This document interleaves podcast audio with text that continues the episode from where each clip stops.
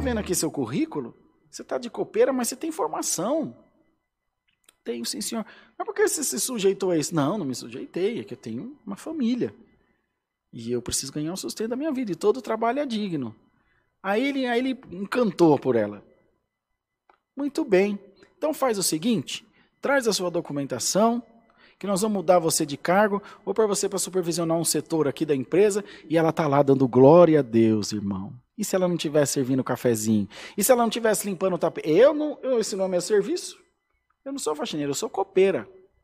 Cuidado, irmão. A palavra diz que se você for fiel no pouco, Glória o nome do Senhor. O que o Senhor falou com a parábola das dez minas. Servo bom e prudente e fiel. Sobre o pouco tu foste fiel, sobre o muito te colocarei. Dá glória a Deus pela palavra, irmã querida. O Senhor te diz: Eu tenho portas excelentes para abrir na tua vida. Apenas seja humilde e ouça o conselho da palavra essa noite.